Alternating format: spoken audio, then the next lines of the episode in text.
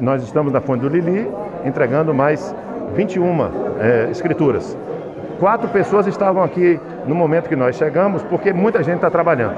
Mas a secretária é, Cíntia fica para fazer a entrega de todas. Fechamos hoje 195 escrituras aqui na Fonte do Lili. Na cidade inteira, as, as, os lugares das pessoas mais pobres, a maioria não tem escritura, a maioria não tem direito ao chão que vive. E nós queremos que isso aconteça para poder estabilizar a família, os filhos, estabilizar a herança das pessoas, enfim, dar garantia de vida à família. E na Uninasal, é, nós estamos com essa grande universidade formando cidadãos. Principalmente o foco da Uninasal é nos residenciais Minha Casa Minha Vida. Então estamos treinando pessoas para o vestibular em algumas delas e outras nós estamos treinando também para fazer é, aprendizado do ponto de vista de ações é, de, de treinamento profissional.